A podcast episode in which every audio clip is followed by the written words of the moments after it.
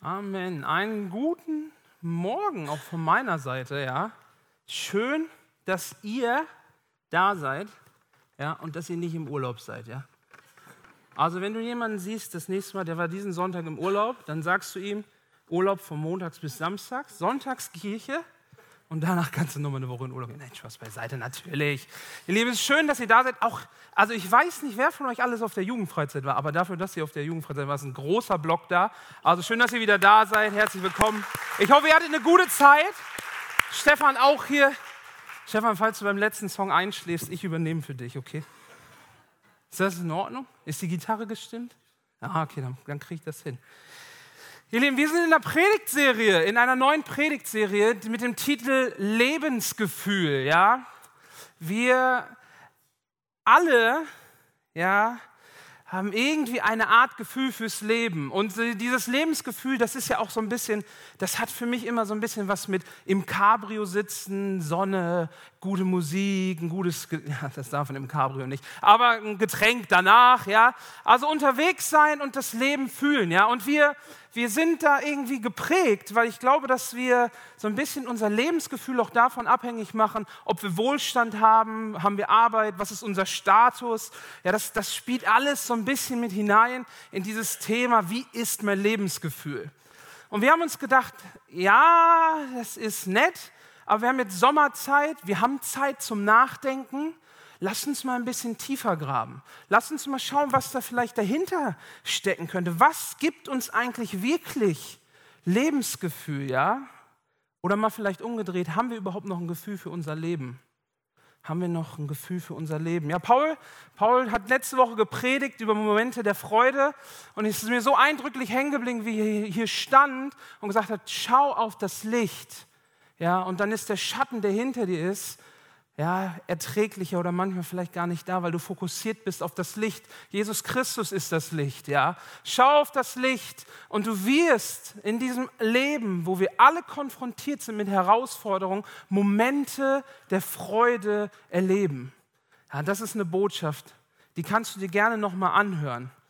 Heute geht es dann weiter und zwar mit dem Titel Lebensgefühl, Zeiten der Ruhe. Ja, und wenn du hier bist und du hörst das Wort Ruhe und du bist innerlich nervös, dann sagst du mir, die sagen, du hast vielleicht ein kleines Problem in deinem Leben, weil Ruhe ist etwas, was für uns ein Schlüssel fürs Leben sein sollte. Ja, ich glaube, jeder von uns kennt diesen Spruch, in der Ruhe liegt die Kraft.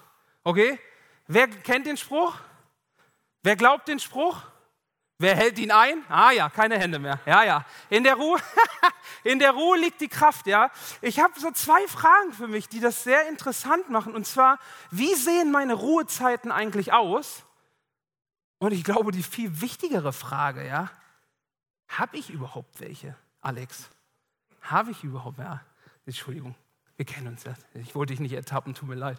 Ja, wie sehen deine Ruhezeiten aus? Oder vielleicht mal vorweg gefragt, hast du hast du überhaupt diese Ruhezeiten? Und ich möchte behaupten, dass unsere Ruhezeiten, wenn wir welche haben, ohne Ruhe sind. Das ist mal so eine grundsätzliche Behauptung, die ich hier mal aufstellen möchte. Ich bin ja jetzt noch von der jüngeren Generation und ich weiß, als es, es war immer Musik.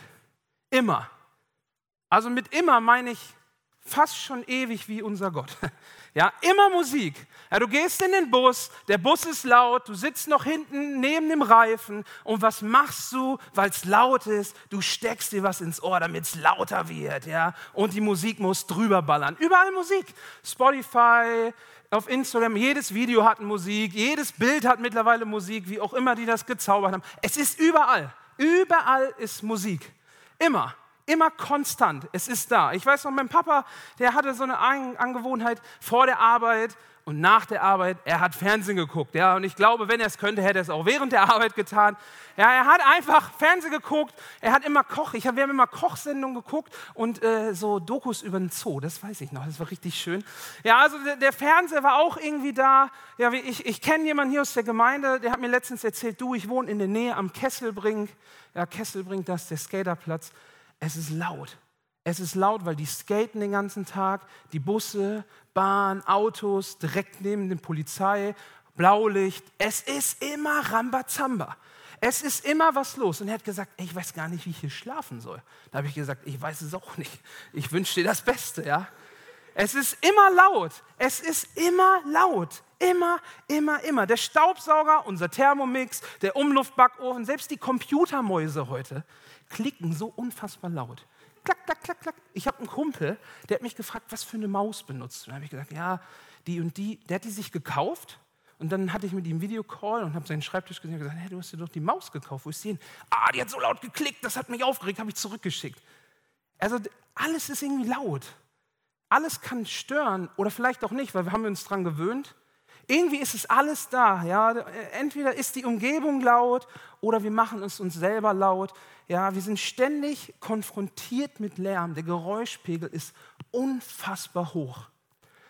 Und in dieser Recherche habe ich einen Typen kennengelernt, der heißt äh, Bernie Krause.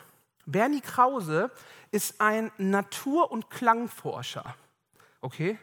Natur- und Klangforscher. Falls du noch einen neuen Job suchst, vielleicht gefällt dir seine Jobbeschreibung, die er jetzt mitgebracht hat. Bernie Krause hat mal in einem Interview Folgendes gesagt. Krause erzählte einmal, dass er im Jahr 1968 für eine ganze Stunde ungestörte Naturaufnahmen, ohne Flugzeuggeräusch, ohne Autos, ohne Motorsägen und so weiter, etwa 15 Stunden Aufnahmezeit benötigte. Das heißt, wenn er für einen Film oder was auch immer eine Stunde Naturgeräusche haben wollte, ohne irgendwas, brauchte er 15 Stunden. 68. 40 Jahre später brauchte er für denselben Zeitraum, also wieder für eine Stunde, Naturaufnahmen ohne Geräusche. Ja, also 40 Jahre später brauchte er etwa äh, für denselben Zeitraum, für eine Stunde, brauchte er zwei Stunden Tonaufnahmen. Zwei Stunden Tonaufnahmen. Da, wo er für eine Stunde nur Natur 15 Stunden aufnehmen musste, damit er das schneiden konnte, brauchte er 40 Jahre später 2000 Stunden Rohmaterial, um eine Stunde Ruhe aufzunehmen. Ey, wenn du heute Morgen hier sitzt und dankbar bist, dass du an einem ruhigen Ort wohnst, ja, dann weißt du, dass du wirklich dankbar sein kannst. Und das Krasse ist, wir sind also umgeben von diesem Geräuschpegel und wir setzen ja selbst den Ganzen noch die Krone auf. Oder eher ungesund, uns wird diese Krone manchmal aufgesetzt. Ja, wir haben schon immer Lärm und was machen wir? Wir machen uns Druck oder wir bekommen Druck. Wir kommen nicht mehr zur Ruhe, wir machen keine Pausen mehr, ja, nur noch Arbeit, Familie, Haus, Auto, Kinder, der Laden muss am Rollen bleiben und dann versucht man sich das in unserer getriebenen Gesellschaft auch mit so Parolen schön zu reden. Ja, schlafen kann ich, wenn ich tot bin. Das ist so eine Sache, die habe ich so oft gehört von irgendwelchen äh, Businessleuten an der Börse, die drei Stunden schlafen. Schlafen kann ich, wenn ich tot bin. Ja, dann hoffe ich, dass du am richtigen Ort schläfst. Ja, schlafen kann ich, wenn ich tot bin. Pause, da schaffe ich nichts. Pause, da schaffe ich nichts. Erholen kann ich auch vorm TV beim E-Mail schreiben. Ja, beim Frühstücken kurz nochmal telefonieren ist effizient. Das ist nicht dumm, das ist effizient. Ja, also wir, wir sind schon völlig in einem Chaos von Geräuschpegel und dann setzen wir uns selber noch die Krone auf und machen nicht mal Pause. Und mein Fazit ist irgendwie so ein bisschen, ja, die Gesellschaft drängt uns in eine Ecke, wo wir nur krank werden können. Wo wir nur krank werden können. Und ich muss auch an dieser Stelle mal sagen, ohne wirklich jetzt Namen zu nennen und auch nicht die, die ich gerade genannt habe, das ist mir ganz wichtig. Bei manchen Leuten hier in der Gemeinde mache ich mir wirklich Sorgen. Ja, wenn ich das, was ich sehen kann, sehe, dann hoffe ich, hey, hab dein Leben mit Pause und Ruhe im Griff. Es ist wichtig. Es ist wichtig. Und warum? Das werden wir heute noch hören. Unser Körper, nämlich, der erklärt uns das schon von alleine. Das ist ja das Ding. Unser Körper zeigt es uns auf ganz einfachste Art, dass wir es brauchen. Was machst du, wenn du krank bist? Du ruhst dich aus. Du schläfst. Ja, wenn du so bist wie ich und du bist krank, dann schläfst du zwei Tage und dann geht es dir besser. Ganz einfach. Über dein Limit, ruh dich aus. Aber irgendwie kennen wir nur das, dass dazwischen ausruhen, bevor das Limit erreicht ist. Ha, ja, der Körper zeigt ja Warnsignale, dann weiß ich schon Bescheid. Hey, manchmal ist es dran, bevor Warnsignale da sind, schon zu reagieren und deinem Körper die Ruhe zu schenken, dass du nicht in ganz, ganz schweren Erschöpfungssyndrom endest. Ruhe tut dir an deinem Körper einfach gut. Pausen sind absolut notwendig. Ich habe mal, Michi, liebe Grüße, ich habe auf der Seite von Barmer gelesen, äh, Pausen sind essentiell, weil sie senken deinen Bluthochdruck. Weniger Schlafstörungen, mindert Herzinfarktrisiko, wir sind belastbarer, wir sind leistungsfähiger, wir sind gelassener, kreativer und wir regenerieren besser. Ja, und dass das alles so zusammenspielt, das ist nicht zufällig. Es gibt jemanden, der dich gemacht hat. Es gibt jemanden, der deinen Körper so gebaut hat, wie er ist. Und dieser jemand, der weiß von Anfang an, dass du Pause brauchst.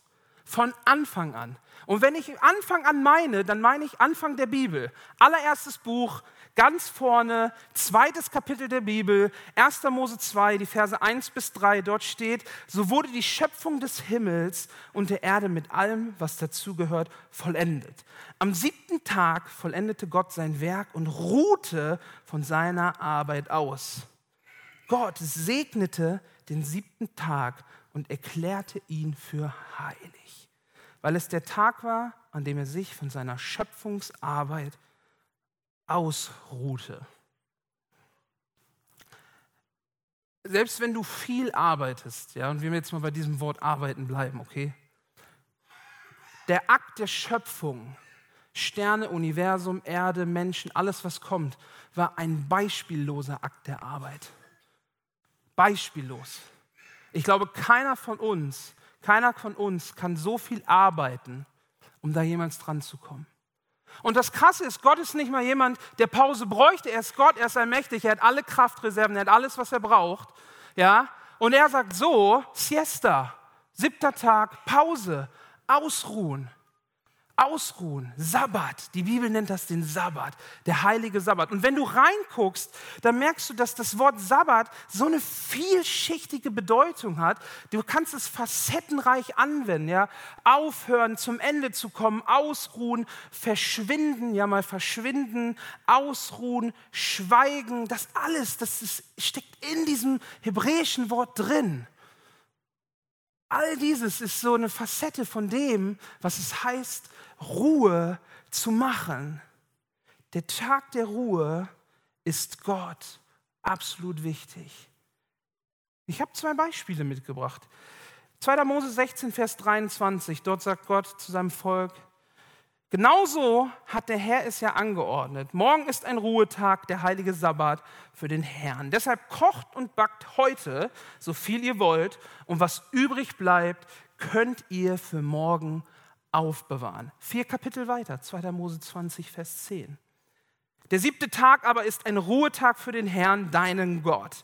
An diesem Tag darf kein Angehöriger deines Hauses irgendeine Arbeit erledigen. Das gilt für dich, für deine Söhne und Töchter, deine Sklaven und Sklavinnen, dein Vieh und für alle Ausländer, die bei dir wohnen. Kleine Randnotiz, die Aufzählung dient vor 2000 Jahren, ah nee, Mose wurde früher, noch früher geschrieben, vor tausenden Jahren, ja, da war Familiengefüge anders, deswegen diese gesamte Aufzählung, ja. Das bedeutet alle Pause, okay? Alle. Nicht nur alle bis auf Mutti, nicht nur alle bis auf Kinder, alle machen Pause, auch deine Tiere. Ich weiß nicht, ob sie es hinkriegen, aber auch die haben Pause. Ja, und das sind nur zwei Beispiele. Ich habe ein Programm, da kann ich einen Vers eingeben und, kriege so Parallelverse. Ähnlich wie die ersten fünf Bücher der Bibel, wie oft Gott seinem Volk sagt, Pause machen, Ruhetag, Sabbat. Pause machen, Ruhetag, Sabbat. Ja, ich habe es verstanden, ihr nicht. Pause machen, Ruhetag, Sabbat. Das zieht sich durch. Das sind so viele Stellen. Immer wieder Pause machen, Ruhe, Sabbat komm zur Ruhe und finde endlich mal Pause von deinem Alltag. Und das, das Faszinierende ist, Gott betont es immer wieder und die Umstände sind immer anders. Mal sind sie irgendwie unterwegs in der Wüste, drehen sich im Kreis, haben Probleme, sie sind im Krieg. Gott sagt, Ruhetag machen. Das ist ein bisschen schwierig, wenn du angegriffen wirst, aber irgendwie klappt es schon. Mal sind sie am Land angekommen, dann heißt es, hey, denkt dran, macht Ruhe. Ganz am Anfang der Schöpfung, wo alles noch gut war, hey, alles ist tutti frutti, ihr könnt wirklich mal Ruhe machen. Das Ding ist etwas Essentielles, deswegen hat Gott es heilig gesprochen. Deine Ruhezeiten sind absolut heilig. Und ich glaube, dass das heute noch eine Botschaft ist für uns. Absolut, mehr denn je. Ja, wir schieben die Pausen weg. Wir sagen, nein sagen, ist uns zu schwierig geworden. Ja, wir wollen das durchziehen. Vieles hängt ja auch dran. Also zu sagen, ich mache jetzt mal Pause, kann, kann eine Kündigung bedeuten, wenn dein Chef dich unter Druck setzt. Ja, nein zu sagen, kann dein Business auf die Probe stellen, weil wo soll das Geld herkommen? Nein zu sagen ist nicht immer einfach. Aber ich glaube trotzdem, dass wir mit Gott zusammen entdecken dürfen, wie wir es in unserem Alltag etablieren, weil es essentiell wichtig ist. Und ich hoffe, wenn wir das hinkriegen, dass wir nicht mehr unseren eigenen Krafthaushalt hintergehen und wir endlich nicht nur am Limit arbeiten, sondern wirklich in der ganzen Kraft, die Gott uns geschenkt hat. Es ist absolut wichtig, dass du Ruhe findest von deiner Arbeit, die Arbeit mal Arbeit sein lassen die Baustelle mal Baustelle sein lassen und aufräumen. Ne? Aufräumen kannst du auch mal morgen. Aufräumen kannst du auch mal morgen.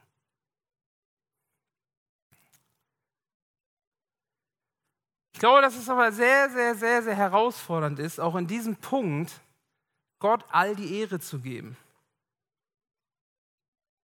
Gott Ehre geben, indem ich Ruhe mache, indem ich Pause mache. Pff wie soll ich das hinkriegen? Es gehört dazu. Und ich möchte dich ermutigen, jetzt in deiner Zeit, in deiner Urlaubszeit, hey, setz dich doch mal hin. Setz dich doch mal hin und reflektier dein Leben. Reflektier deinen Lebensrhythmus. Reflektier deinen Alltag. Schau ihn dir an. Nimm dir doch mal die Frage mit, hey, wie habe ich in den letzten halben Jahr gelebt? Wo hatte ich Pausen? Wo konnte ich auftanken? Stell dir doch auch mal die Frage, wie tanke ich auf? Ich glaube, du wirst was entdecken. Und wenn du herausfindest, wie du auftankst, dann stell wieder die Frage, hey, habe ich mit dieser Aktivität, mit diesem Hobby aufgetankt im letzten halben Jahr? Und wenn du da ein Defizit erkennst, dann bring es vor Gott und sag Gott, hey, da will ich mehr. Da will ich so leben, wie du es gesagt hast. Und bitte ihn darum, dir zu helfen. Irgendwie Dinge zu Ende zu bringen, abzulegen, aufzuhören mit Dingen, die dich vielleicht auch gefangen halten, die dir nicht gut tun, die deine Kraft ziehen. Sei mutig und reflektier dein Leben und schau, was dort noch machbar ist. Und wenn wir an diesem Punkt der Pause und Ruhe angekommen sind, dann glaube ich, dass dahinter eine Tür mit einem verborgenen Schatz liegt. Ja, wenn du nämlich zur Ruhe kommst, dann hast du für etwas Möglichkeiten, was Gott sehr wichtig ist. Und das ist die Stille. Die Stille vor Gott. Matthäus 6, Vers 6, der Anfang der Betpredigt, da sagt Jesus, hey, wenn du betest, geh an einen Ort, wo du allein bist. Schließ die Tür hinter dir und bete in der Stille zu deinem Vater. Dann wird dich dein Vater, der alle Geheimnisse kennt, belohnen. Gott in der Stille suchen. Ich brauche jetzt keine Hand, aber ich möchte die Frage stellen, wer von euch hat diesen Schatz für sich schon entdeckt? Wer von euch hat diesen Schatz schon entdeckt? Gott in der Stille zu suchen. Ja, unsere Gottesdienste sind fröhlich, ja, aber laut. Unsere Gebetszeiten sind kraftvoll. Aber wir sind Pfingstler, auch laut. Ja, unsere Familienalltag ist gesellig. Aber wenn du Kinder hast, dann weißt du, er ist laut. Gott hat aber noch mehr für uns. Und wir fühlen uns wohl. Ja, wenn du dich nicht damit irgendwie wohlfühlen willst, dann wärst du wahrscheinlich heute Morgen auch nicht hier. Aber da steckt noch mehr, da steckt eine Tiefe in der Stille vor Gott, in eine Begegnung in dieser Stille vor Gott, ja, wo wir gedanklich ganz bei uns und bei Gott sind, wo wir gedanklich so tief ruhen, dass wir merken, hier ist mehr als das, was ich jemals erfahren habe. Und Jesus selbst begegnete seinem Vater in der Ruhe und Einsamkeit, um sich auf ihn zu fokussieren. Matthäus 14, Vers 23. Dann stieg Jesus allein in die Berge hinauf, um dort zu beten. Als es dunkel wurde, war er immer noch alleine dort. In der Ruhe haben wir die Möglichkeit, unser Innerstes, unsere Gedanken mal freien Lauf zu lassen. Mal laufen zu lassen. Das gehört zum Sortieren dazu, auch wenn es unangenehm ist.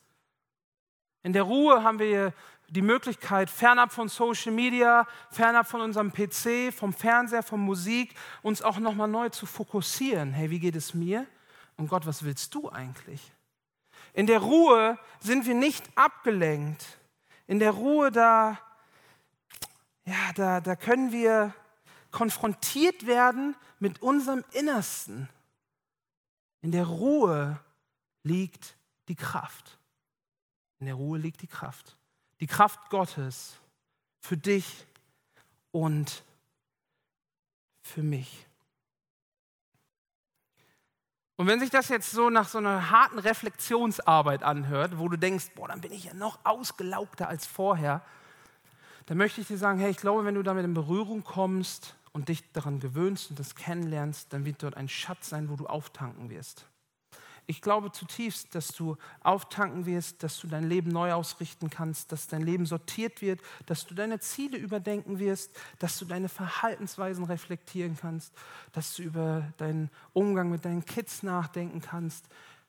Ich glaube, wenn du dich traust und dir auch Hilfe holst, ja, wenn du Hilfe brauchst, dann melde dich bei Nico. Nico hat es so auf dem Herzen mit der Stille. Da liegt so viel drin. Das kann man lernen, da kann man irgendwie sich begleiten lassen. Ich glaube, dass da ein Schatz liegt, den ich selber für mich erfahren durfte. Ja, auch wenn du es nicht glaubst. Ich mag das gerne. Einfach mal auf dem Sofa sitzen alles ist aus. Einfach mal gucken, was ist hier los. Einfach mal gucken, was ist hier los. Einfach mal gucken, Gott, Mensch. Einmal durchatmen. Wo geht's hin? Was ist der nächste Schritt? Einfach mal zur Ruhe kommen und still sein. Nicht sofort meine Liste auspacken und sagen, Gott, du weißt, ich brauche ein neues Auto, der Kühlschrank geht kaputt, ey, wir haben noch eine Hochzeit zu bezahlen, ey, umziehen muss ich auch noch, Kaution zahlt sich nicht von alleine, boah, ist mein Job der richtige, hey, du, meine Kinder, dies, das, Ananas. Nein, einfach mal da sein. Einfach mal da sein. Einfach mal da sein. Jesus selbst sprach davon, dass er nur tut, was der Vater ihm sagt. Und in der Ruhe und im Gebet, ja, Ruhe und Gebet war eine Möglichkeit für ihn, um zu checken, hey, ist mein innerer Kompass immer noch abgedeckt mit dem inneren Kompass Gottes? Und ich verstehe das nicht, weil Jesus ist Gott und irgendwie, äh, warum braucht er das? Aber er kam auf diese Erde und er nahm ernst, was Gott gesagt hat. Und er war gehorsam.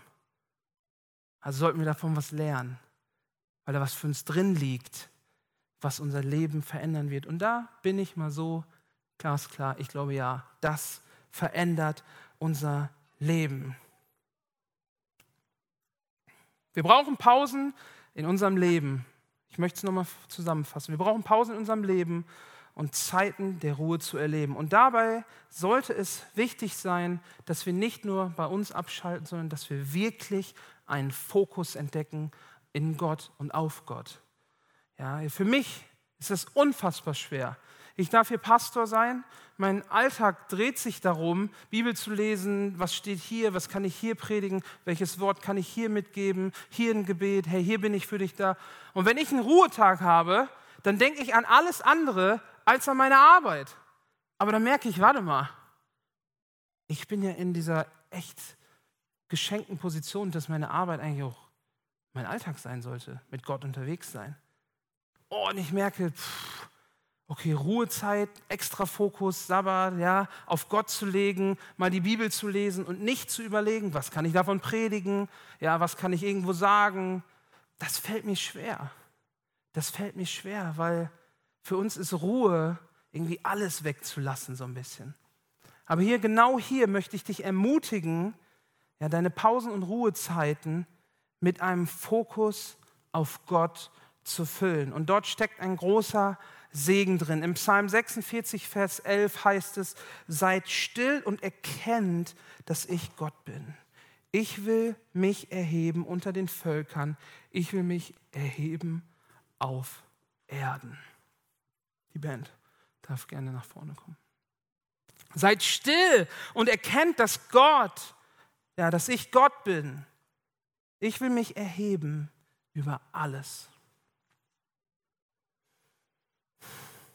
Gottes Kraft hat so viel mehr Facetten.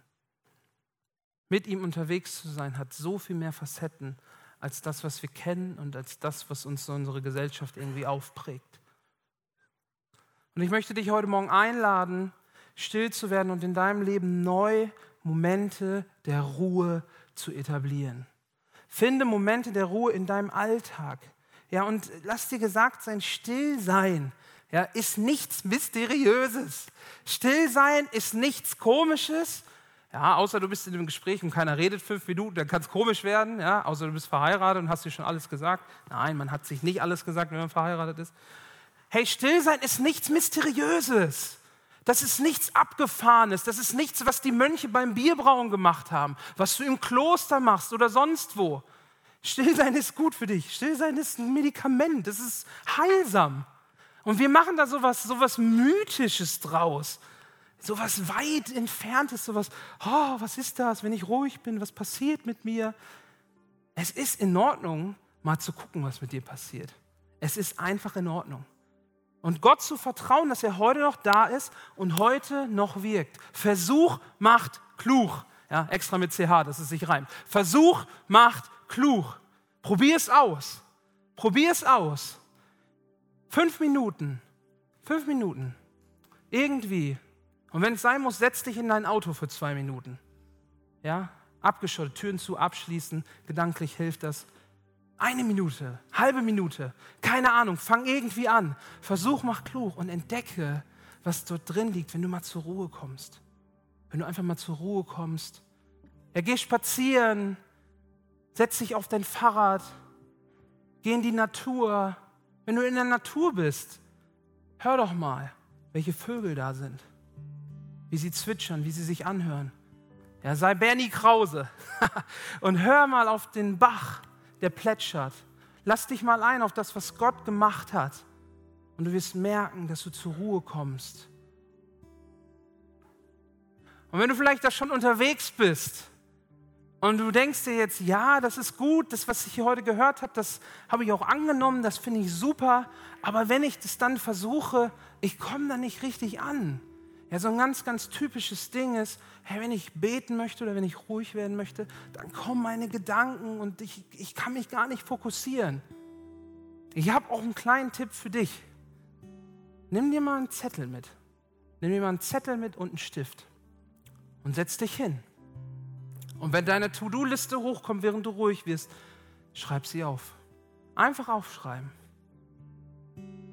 Einfach aufschreiben, einfach loswerden. Man sagt, der Gedanke, der durch die Hand geht, ist geparkt und erstmal weg. Und wenn du dann erlebst, dass ein Gedanke immer wieder kommt, ja, und du hast ihn schon zehnmal aufgeschrieben, dann frag doch mal Gott, Gott, was willst du mir sagen mit diesem Gedanken? Für mich war das eine Möglichkeit, wirklich zu erleben, im, Gott, im Gebet auch fokussiert zu sein. Ich weiß noch, als Jugendlicher, äh, ich hab, ich, wenn ich dein Jugendlicher gewesen wäre, ich hätte immer gesagt, Gott, ja, Stefan, wenn ich mit, zu Gott bete, ich kann mich nicht konzentrieren. Immer Gedanken, Gedanken, Gedanken. Bei mir hat es geholfen, aufzuschreiben, raus, aus der Hand, weg. Die Sachen sind noch da. Du kannst sie dir wieder angucken, ja. Es gibt noch weitere Möglichkeiten. Das wird jetzt den Rahmen sprengen. Aber wenn du da merkst, das hilft nicht, komm gerne auf uns zu Komm gerne auf Nico zu, frag, was, was hat es damit auf sich, wie kann ich damit umgehen? Es gibt Möglichkeiten und es ist in Ordnung. Wir sind wir, unser Innerstes ist in Bewegung. Und es ist gut, dass du Gedanken hast. Manche lassen sich parken, manche aber auch nicht. Und da will Gott reden. Genauso wie er heute Morgen sagen will, Ruhe ist für dich und für mich. Pausen sind für dich und für mich. Stille ist etwas, wo du Gottes Tiefen erkennen kannst. Ich möchte mit einer kleinen Anekdote schließen, die ich gelesen habe. Da war eine Gruppe von, von Leuten, die sind am Bach oder am, Entschuldigung, am See vorbeigegangen und da war ein Mönch, der hat Wasser geschöpft. Und dann haben sie den Mönch gefragt, du, ähm, also was bedeutet für dich eigentlich Meditation und Ruhe? Und er hörte auf, Wasser zu schöpfen und sagte zu der Gruppe von Leuten, schau mal ins Wasser. Was siehst du? Das Wasser war in Bewegung, er hat geschöpft. Und die Leute sagten, ja, irgendwie sehe ich nichts. Und sie warteten einen kurzen Moment, das Wasser beruhigte sich. Und dann fragte er nochmal und sagte, und was siehst du jetzt? Und sie guckten in das Wasser und sie sahen ihr Spiegelbild. Das Wasser beruhigte sich, es spiegelte. Und er sagte, das ist für mich Ruhe und Meditation. Die Wellen deines Lebens werden ruhig und du hast einen Spiegel, wo du dein Inneres erkennst und wo du auch Gott siehst. Und während dieses Gesprächs beruhigte sich das Wasser noch mehr. Und als er ihnen das erklärte, fragte er noch ein drittes Mal, was seht ihr jetzt? Und die Gruppe sagte, hey, wir können bis auf den Grund schauen. Wir sehen die Steine und die Fische. Und der Mönch sagte, genau das ist es. In der Stille, wenn du sie machst und sie dein Zuhause wird, erkennst du irgendwann die Tiefe deines Herzens und die Tiefe des Herzens Gottes.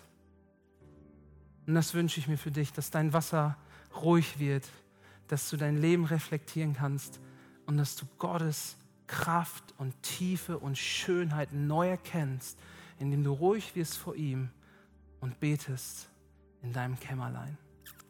Wenn es möglich ist, lass uns gerne aufstehen. Ich möchte zum Abschluss beten.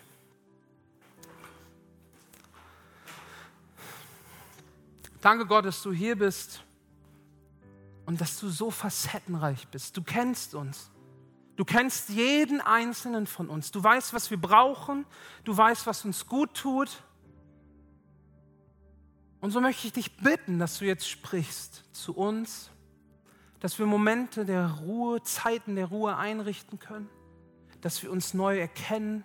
Gott, ich bitte dich, dass wir von dem ganzen Stress und Lärm des Alltags Orte finden, wo wir abschalten können, wo unser innerer See zur Ruhe kommt, wo wir uns selbst sehen, reflektieren können und wo wir auch in die Tiefe schauen können, wo wir dich entdecken. Gott, ich bitte dich, dass wir irgendwie alle was mitnehmen können, auch wenn Ruhe und Stille manchmal so fern scheint.